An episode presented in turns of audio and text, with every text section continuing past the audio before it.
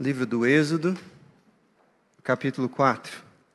Nessa noite nós vamos meditar a partir do verso 18 e seguiremos até o verso 26. Êxodo 4, 18.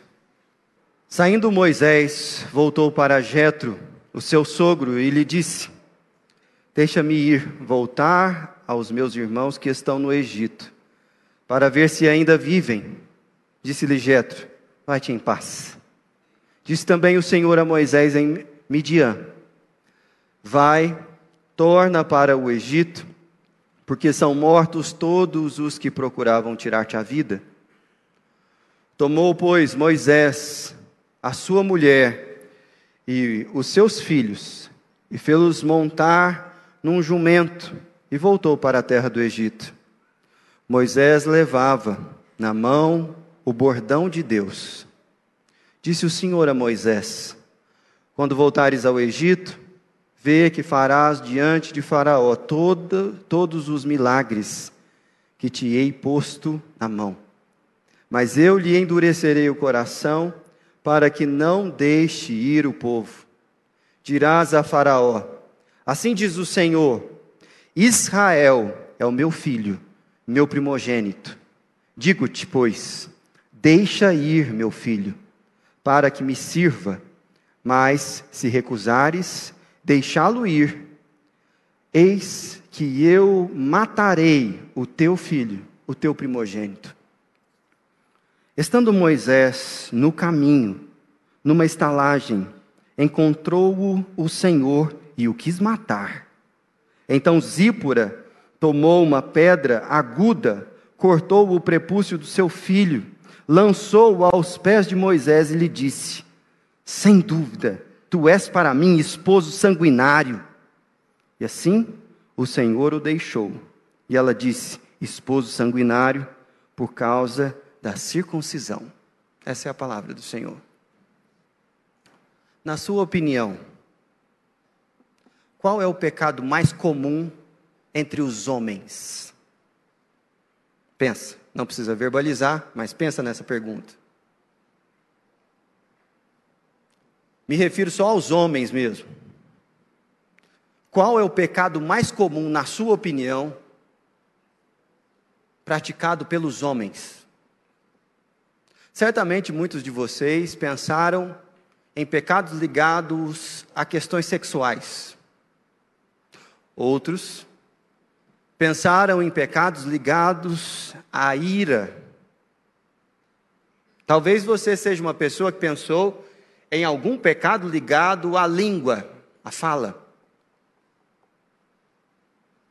Todos esses pecados nos fazem tropeçar. Mas eu creio que esse texto que nós acabamos de ler descreve o pecado mais comum entre os homens. E eu gostaria hoje de falar o nome desse pecado. Falar por que ele é tão grave.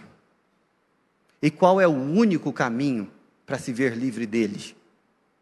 O pecado que mais assola os homens. Talvez você, mulher que me ouve, falar assim: então essa mensagem não é para mim. É aí que você se engana. Porque se eu for bem sucedido na exposição desse texto, você verá que o conteúdo ensinado aqui é profundamente relevante para todas as mulheres dessa igreja. E eu espero deixar isso claro. A passagem que nós lemos aqui, ela é uma passagem de transição na vida de Moisés. De fato, ele é o personagem central desse enredo, que começou lá no capítulo 1, apontando que Moisés era pertencente a um povo judeu, um povo que estava residindo no Egito, mas não pertencia àquele lugar. E depois de 400 anos ali naquela terra, se viu oprimido por penoso fardo de escravidão. Deus vê e ouve o sofrimento do seu povo e levanta Moisés como um mediador da sua aliança e como sinal da graça e do cuidado dele. É interessantíssimo a maneira como Deus tira Moisés do Egito, porque isso começou com uma perseguição de Faraó a todos os homens do Egito que nasciam, os infantes, que eram condenados à morte, sem mesmo saber por quê, só porque eram homens. E aí, ele é livre pela providência do Senhor e é adotado pela filha de Faraó. Nos primeiros 40 anos da sua vida, recebe o melhor e o mais fino preparo da cultura egípcia no ponto de vista intelectual e de liderança. E se vê responsável pelo bem-estar do seu povo, mas queria, de alguma maneira, na força do seu braço, fazer alguma coisa pelo seu povo. Ele se vê numa situação em que ele mata um egípcio e todo mundo fica sabendo desse assassinato e ele foge do Egito. E nos próximos 40 anos da vida de Moisés, ele é um pastor de ovelhas numa terra chamada Midian. Moisés está com 80 anos nesse texto que nós lemos aqui. E Deus acabou, de, depois de muita insistência, convencê-lo de que ele deveria voltar ao Egito para ministrar a libertação ao povo. Moisés se recusa cinco vezes e Deus faz sinais diante dele para que ele obedeça. E finalmente, Moisés joga a toalha e nós vemos no versículo de número 18 que ele foi se dirigir ao seu sogro e falou assim: Olha, eu, minha esposa e os meus dois filhos, Gerson e Eliezer, estamos voltando para o Egito, porque Deus tem uma missão para mim lá. Jetro o abençoa e ele vai. É interessante que nesse processo Deus ainda revisa a missão com ele. Se você olhar nos versículos 19, Deus dá garantia a ele de segurança. O Senhor diz para ele: Vai, torna para o Egito, porque são mortos todos os que procuram tirar-te a vida. Então Deus está falando: Olha, eu estou te protegendo, sei do que está acontecendo lá, você está com medo, mas pode ir. E Deus revisa a missão no versículo 21 a 23, quando ele fala o que Moisés tem que falar, para quem e por quê. Tá tudo certo, não tá? Dá uma olhada no versículo 24. Moisés obedeceu e saiu de Midian e foi em direção ao Egito. Estando Moisés no caminho, numa estalagem, encontrou o Senhor e o quis matar. Que história que é essa? Como assim? Deus demora 80 anos para preparar Moisés. Dá um trabalhão para convencer o homem. Ele finalmente aceita a tarefa. Ele obedece, está a caminho do Egito. Chega lá, ele fala assim: não, eu não dou conta desse Moisés, não, eu vou matar o Moisés. Que coisa esquisita. Esse texto é um texto muito estranho. E nós não sabemos como Deus deixou claro para Moisés que ele estava a ponto de morrer, se por uma enfermidade, se por um anjo que estava opondo ele. A gente não sabe, não, o texto não fala. O que a gente sabe é por que Deus estava zangado com Moisés. E Deus deixou isso claro não somente para Moisés, mas também para Zípora. E foi por isso que Moisés não morreu. Porque o pecado de Moisés era tão grave, era mais grave do que o assassinato do Egito, do egípcio, era mais grave de que sua relutância em aceitar o chamado, era algo que Deus não tolerava. Que pecado é esse? Se nós olharmos para o versículo de número 25, nós vemos que Zípora tomou uma pedra aguda, cortou o prepúcio de seu filho, lançou-o aos pés de Moisés e lhe disse: Sem dúvida, tu és para mim esposo sanguinário. E assim o deixou. O Senhor o deixou. Foi por causa da circuncisão, provavelmente de Gerson, que Moisés foi poupado pelo Senhor. O que é tão sério nessa situação aqui? O pecado do qual Moisés está sendo inquirido e condenado por Deus é um pecado que geralmente está fora do nosso radar, mas ele é muito sério. E esse pecado tem nome: é o pecado da negligência. Esse é o pecado mais comum dentre os homens. E é lógico que esse não é um pecado exclusivamente dos homens, mas por causa daquilo que Deus fez os homens para funcionar, ele é um pecado que revela a rebeldia masculina contra o Senhor. Homens são inclinados à negligência, e isso é um sinal da queda. Deixe-me explicar melhor o que está acontecendo aqui. A circuncisão foi um ato estabelecido por Deus, um símbolo da aliança entre Deus e o seu povo. Estabelecido lá em Gênesis capítulo 15, quando Deus faz um pacto com Abraão. E ele diz: O sinal da aliança entre mim e ti será que todo homem do seu povo será circuncidado ao oitavo dia. Isso é, a carne da ponta do pênis, do prepúcio, seria cortada e isso seria o sinal da aliança entre Deus e o seu povo.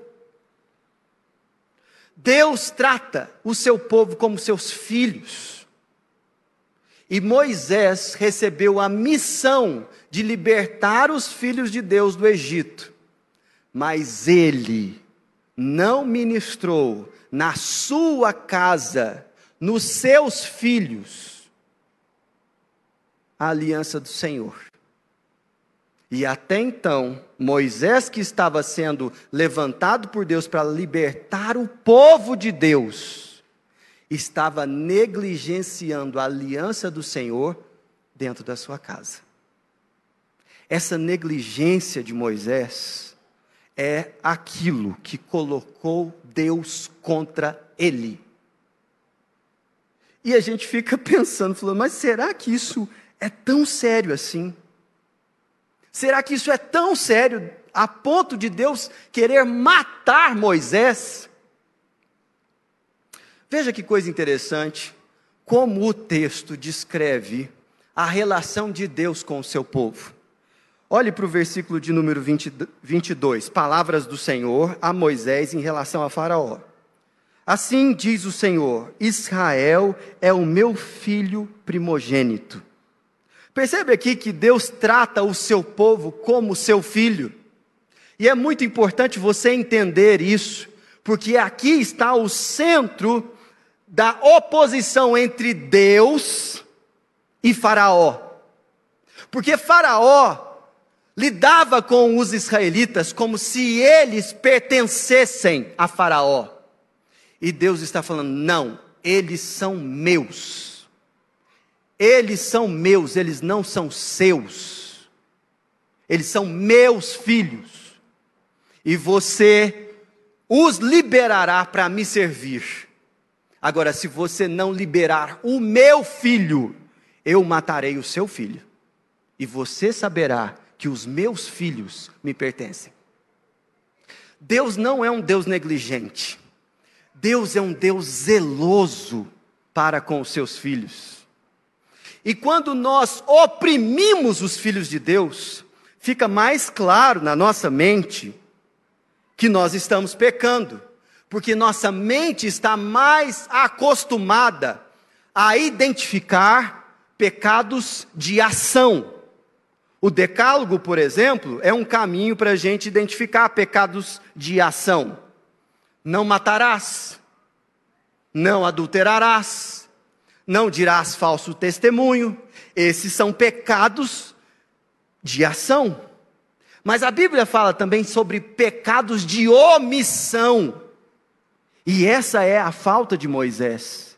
Ele se omitiu como sacerdote da sua casa, como alguém que deveria liderar os seus, aqueles que lhe foram confiados, os filhos de Deus que estavam sob a sua liderança imediata para conduzi-los ao Senhor. E Deus está aqui mostrando para Moisés que não admite aqueles que oprimem o seu povo através da ação, como Faraó. Mas ele também não se agrada, ele se opõe àqueles que oprimem o seu povo, os afastando do Senhor por omissão. Deus fez os homens para serem ativos em levar toda a criação diante do, da presença do Senhor. Se você voltar às páginas da sua Bíblia, lá para Gênesis capítulo 2, faz esse favor para mim e dá uma olhada no versículo 15. Gênesis 2,15 fala que tomou, pois, o Senhor Deus ao homem e o colocou no jardim do Éden para o cultivar e guardar. Essa é a missão do homem: cultivar, fazer florescer, desenvolver o potencial que está ali na criação e guardar, proteger do mal, zelar daquilo que não lhe pertence, mas pertence ao Criador. E o que, que o homem fez? Foi omisso. Se você ler a narrativa da queda, você vê lá no capítulo 3, versículo 6, o seguinte: vira a página, Gênesis 3, 6. Vendo a mulher que a árvore era boa para comer, agradável aos olhos, árvore desejável para dar entendimento, tomou-lhe o fruto e comeu, e deu também ao marido, e ele comeu. Larry Crabb tem um texto interessantíssimo sobre esse versículo aqui. E o título desse livro se chama O Silêncio de Adão. Todo mundo tinha que ler esse livro.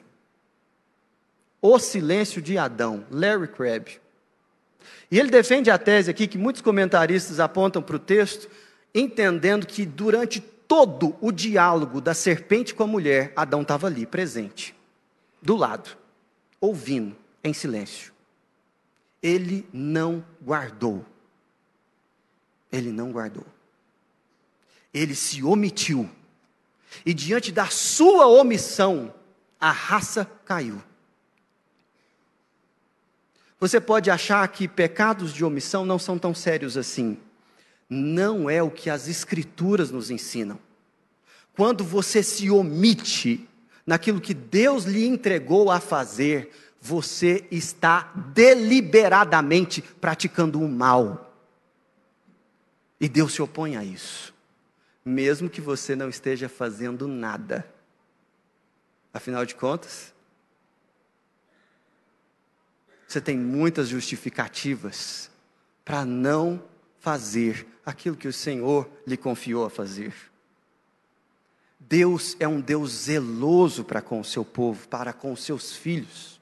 E é por isso que ele enviou Moisés a confrontar Faraó. Mas é pelo mesmo motivo que Deus confrontou a Moisés. E meus irmãos, nós somos muito seletivos na maneira como nós classificamos os pecados. Nós achamos que damos conta de perceber quão ofensivo o nosso pecado é para o Senhor. E a gente começa a classificar as coisas. Mas aqui está um Deus se opondo a Moisés por causa de um pecado que não está no rol da fama dos escândalos dos evangélicos. Por quê? Esse pecado é tão grave. Esse pecado é muito grave, meus irmãos, porque, como eu já disse aqui, Deus é um Deus zeloso pelos seus filhos. Agora, a gravidade do pecado geralmente é difícil de discernir para nós, porque nós nos ofendemos muito com, com negligências cometidas contra nós. Nós somos muito insensíveis para perceber a nossa própria negligência. Vou te dar alguns exemplos disso. Por que será que omissão de socorro é, é tipificado como crime na nossa sociedade?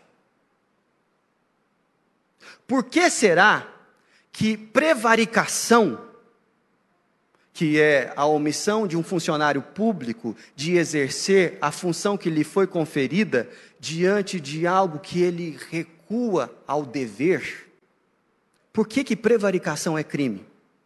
Por que, que essa semana, quando o Mark Zuckerberg e os grandes CEOs das cinco maiores big techs do mundo estavam lá no Congresso americano, sendo claramente acusados por omissão deles, diante de denúncias que foram feitas para que eles melhorassem o mecanismo de proteção das redes sociais contra crimes a crianças, à exposição e ao assédio às crianças, porque isso é tão grave na sociedade. E às vezes, aos nossos olhos, questões de omissão diante de Deus nem são tão sérias assim, porque nós somos hipócritas, espiritualmente hipócritas. Só que Deus não é. E Deus vira para Moisés, aquele que ele havia eleito para salvar o seu povo. Aquele que havia depois de muita argumentação sido convencido de obedecer. Deus bate a mão na mesa e fala: "Não é possível que esse homem vai chegar no Egito sem circuncidar esses meninos. Eu vou arrumar outro."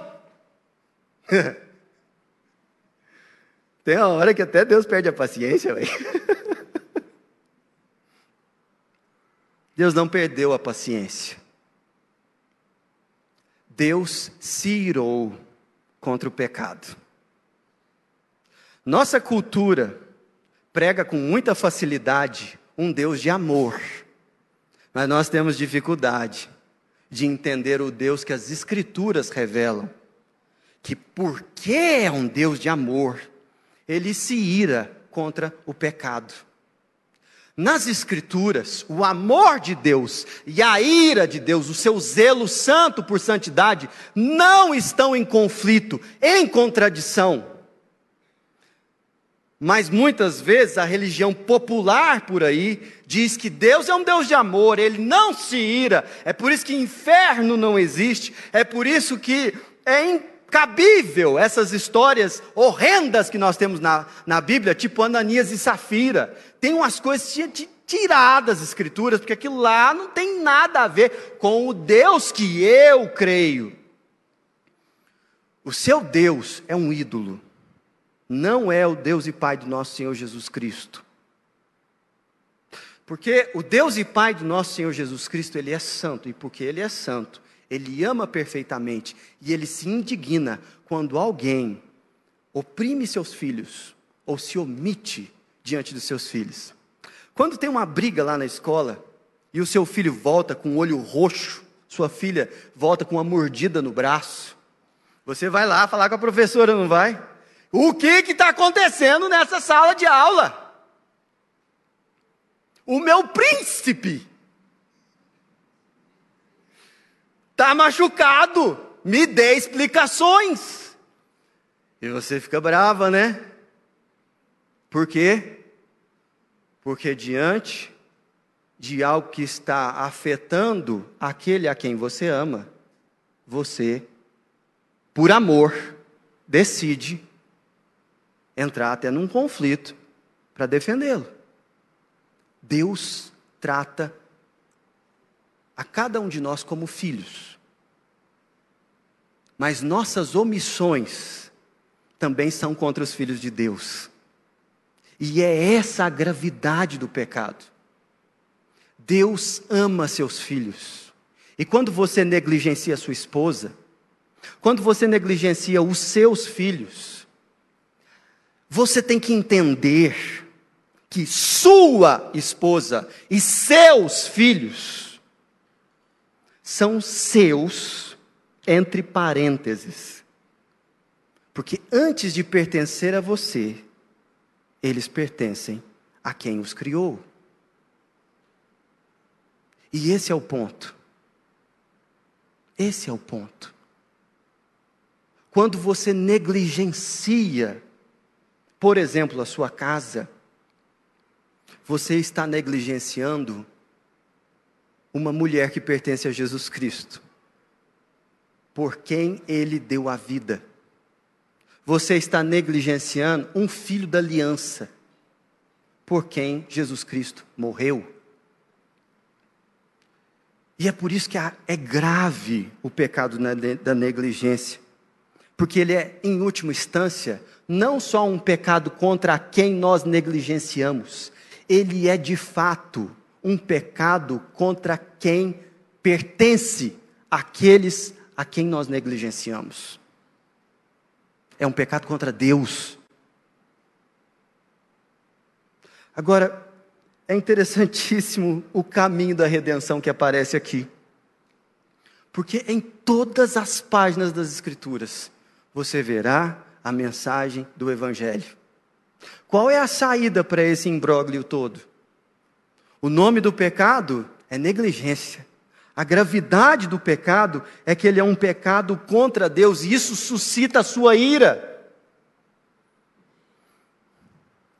Mas a redenção e o único caminho para a redenção é apresentado para nós aqui, quando o sangue do filho é derramado. O que, que acontece aqui?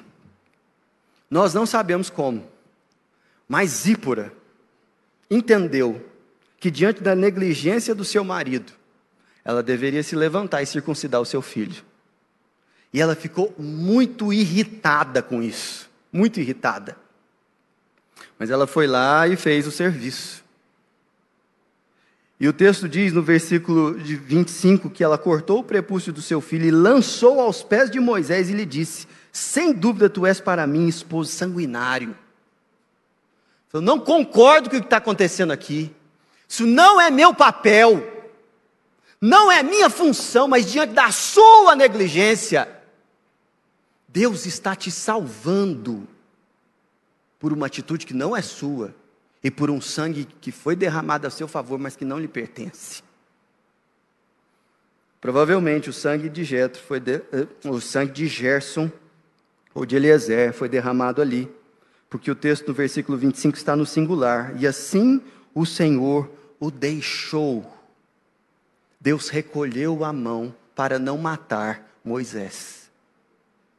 O que está acontecendo aqui? Deus está mostrando para Moisés a gravidade da sua negligência, como isso prejudica não somente a ele, mas toda a sua casa. Mas também Deus está sinalizando para Moisés o caminho pelo qual ele é salvo, mesmo sendo o líder do povo de Deus. Alguém trabalhou por ele e um sangue foi derramado por ele, para que ele não fosse morto por causa da sua negligência. Essa é a exata mensagem do Evangelho. A mensagem do Evangelho é que eu e você somos negligentes porque somos pecadores e não há ninguém que escape dessa condição aqui. Contudo, nós não somos salvos quando somos zelosos daquilo que devemos fazer. Porque nesse caso, nós estamos fazendo apenas e exclusivamente a nossa obrigação. E a Bíblia não diz que uma obediência sua compensa uma desobediência. A ira de Deus não pode ser aplacada pela sua obediência.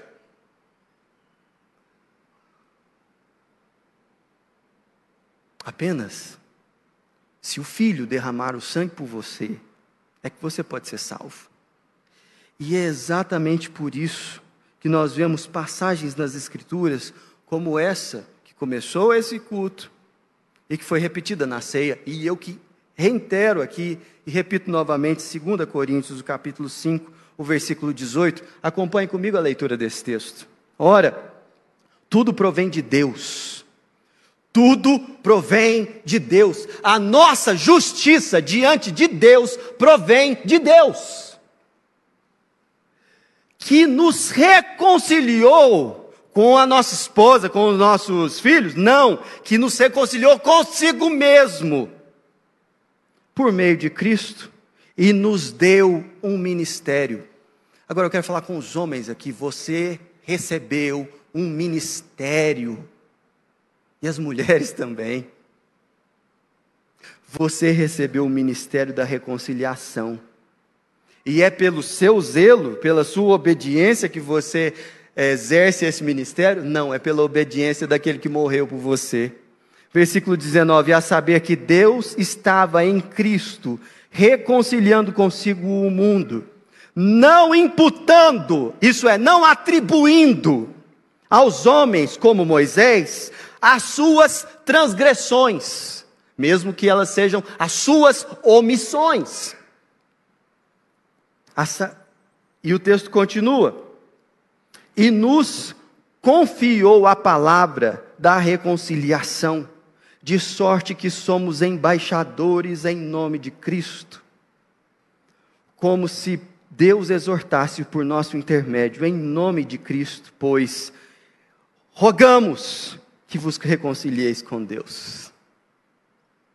Percebe que aquilo que Cristo fez na cruz é o único caminho para que homens e mulheres omissos possam ser recebidos e a ira de Deus não seja derramada sobre nós. Aquilo que a circuncisão simbolizava no Antigo Testamento é apenas uma seta que aponta para a nova aliança, onde o Filho de Deus se sacrificou pelos outros filhos omissos e injustos que Deus escolheu adotar. E essa é a mensagem do Evangelho. Deus não salvou Moisés da sua condição, porque ele decidiu obedecer ao ministério que recebeu. Deus salvou Moisés pela graça e visitou o seu povo pela graça. E essa mesma graça está disponível para nós hoje, não por causa da igreja, não por causa do culto ou do seu dízimo, mas porque Jesus Cristo derramou o seu sangue por nós. Essa é a obra que aplaca a ira de Deus diante da sua injustiça. Agora perceba que diante desse cenário, há muitas e muitas aplicações para a nossa vida a partir desse texto. E eu queria inicialmente apontar algumas delas, especialmente para as mulheres. Eu queria falar e me dirigir especialmente a você, mulher solteira que está aqui. Você que tem expectativas de se casar com alguém.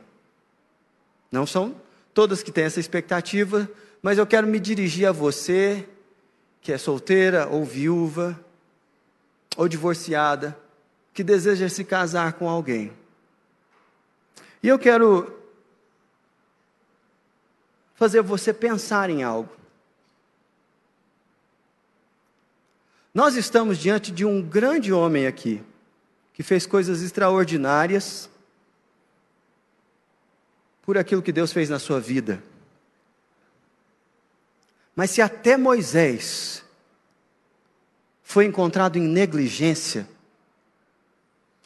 eu acho que é muito sábio que você seja mais exigente em quem você se associa, especialmente a quem você pretende fazer uma aliança com esse homem. Porque seria terrível você se casar com um homem encostado em você.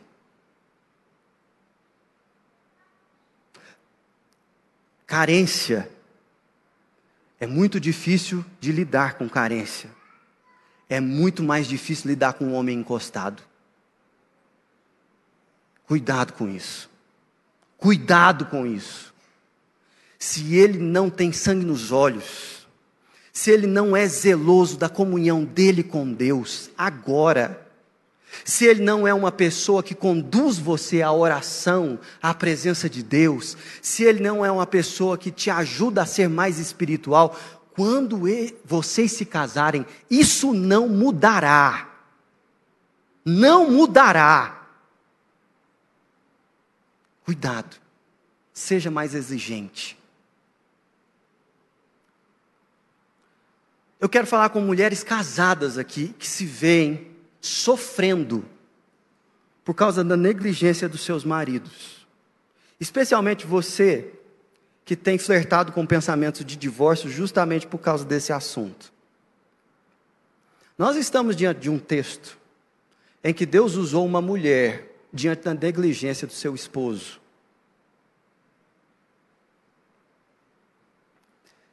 E não é à toa que lá em 1 aos Coríntios, capítulo 7, quando fala sobre problemas do casamento, e tem muitas famílias de problemas, o apóstolo Paulo, lá no versículo 13, diz o seguinte: e se uma mulher estiver casada com um homem não crente, e este concordar em viver com ela, que ela não se divorcie do marido, porque o marido não crente é santificado no convívio da esposa, e a esposa não crente é santificada no convívio do marido crente. Se não fosse assim, os filhos de vocês não seriam impuros, porém agora são santos. É delicado falar sobre isso, muito delicado. E é com muito temor que eu falo isso com você, mulher, que está sofrendo ao lado de um homem negligente. Nossa cultura diz que a solução mais fácil e indolor para a sua situação é o divórcio. E eu não creio que o divórcio não seja uma realidade, uma concessão do texto bíblico para casos extremos, em caso de abandono do lar e adultério. Mas Deus pode usar a sua vida para abençoar o negligente que está ao seu lado e os seus filhos, como ele fez com Zípora. Por isso, em nome de Jesus, peça sabedoria a Deus, antes de tomar um movimento do qual você não poderá voltar atrás depois. depois. Tome muito cuidado com isso, porque você pode inclusive interceder pelo seu marido. Fala, Senhor, faz o que o Senhor fez com Moisés, com o bonitão daqui de casa. encontra ele em algum lugar e dá um fecha nele. Nós vamos fazer uma reunião de oração aqui. Mas é sério isso.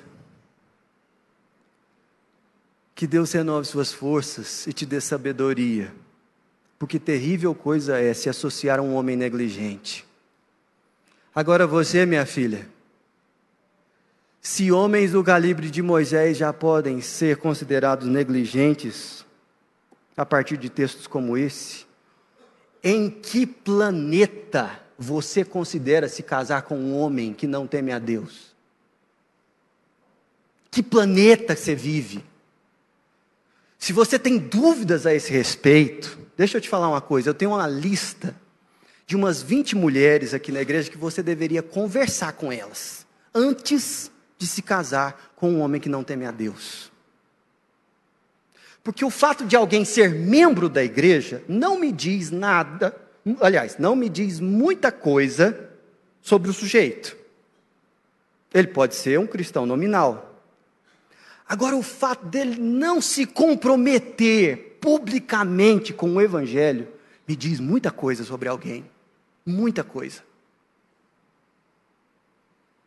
você não sabe com o que você está lidando. Muito cuidado com isso. Eu quero falar também com os homens, especialmente você, homem, que fala: minha mulher é muito brava.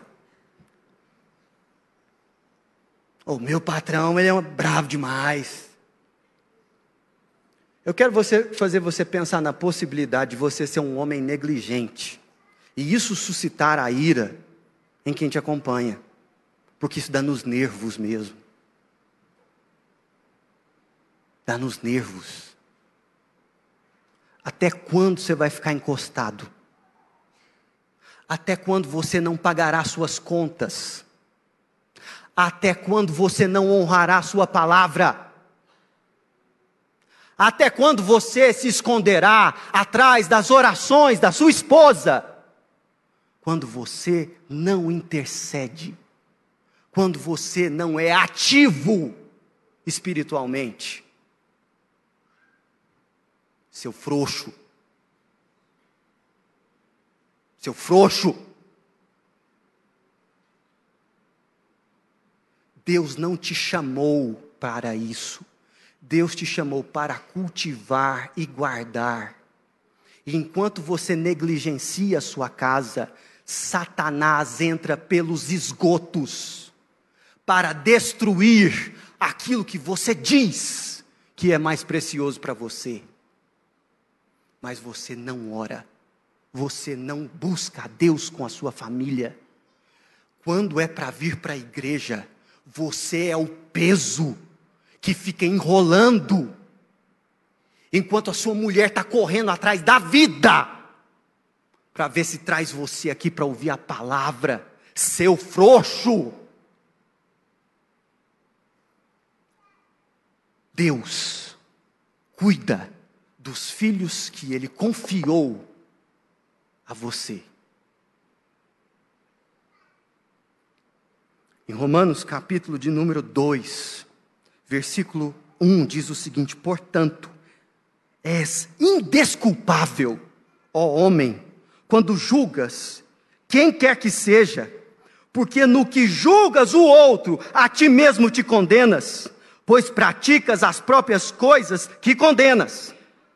Bem sabemos que o juízo de Deus é segundo a verdade contra os que praticam tais coisas. Tu, ó homem, que condenas os que praticam tais coisas e fazes as mesmas, pensas que te livrarás do juízo de Deus?